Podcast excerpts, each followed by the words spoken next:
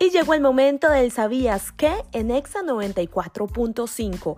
Y esta vez te quiero contar que Bad Bunny recibió lujoso anillo por ser el artista más escuchado de Spotify. Así es, Bad Bunny vuelve a posicionarse por tercer año consecutivo como el artista más escuchado de esta plataforma, alcanzando 18 mil millones de reproducciones.